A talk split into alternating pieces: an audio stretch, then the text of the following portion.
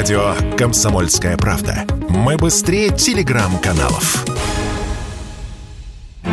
Плясать в театральном зале не принято. Брать туда попкорн тоже. Но пока с кинопремьерами и большими концертами ситуация в стране напряженная, многие россияне записываются в театралы. Во всяком случае, на это указывает статистика некоторых билетных агрегаторов. Так, в августе-сентябре МТС Live и Ticketland продали на 40% больше билетов в театр, чем в тот же период 2021 -го. Речь идет о сотнях тысяч продаж, сообщает РБК. Да, безусловно, другие сервисы могли получить иные цифры, но все же тенденция налицо. Театру сейчас выживать проще, чем другим сегментам развлекательной индустрии, а культурный отдых россиянам все же требуется, объяснил Радио КП главный редактор информагентства «Интермедиа» Евгений Сафронов.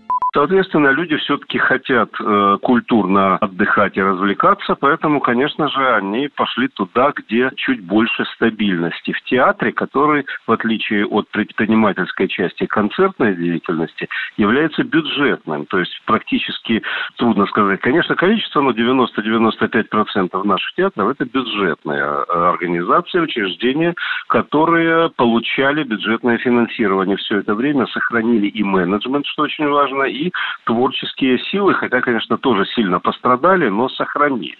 Поэтому в театр можно прийти и получить в театре тоже зрелище, что ты получал до пандемии, в, трудно говорить, каком качестве, но достаточно профессионально и серьезно. Тем временем предпринимательский сектор концертной индустрии, по данным Интермедиа, сократился примерно вдвое. Под предпринимательским сектором подразумеваются частные, не связанные с государством организаторы концертов, самостоятельно устраивающие выступления артистов. Именно их неудачи частично объясняют нынешний успех театров, сказал Радио КП главред Интермедиа Евгений Сафронов. Во-первых, у нас уже нет больших кинопремьер мировых. Резко сократилось э, количество как кинотеатров, так и проданных билетов в кино. Во-вторых, вторая часть зрелищной индустрии исполнительской – это концерты.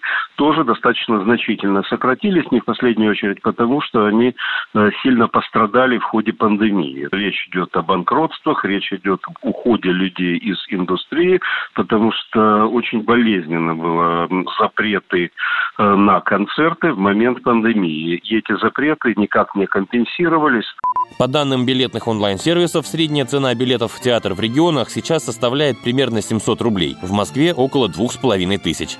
Василий Кондрашов, Радио КП.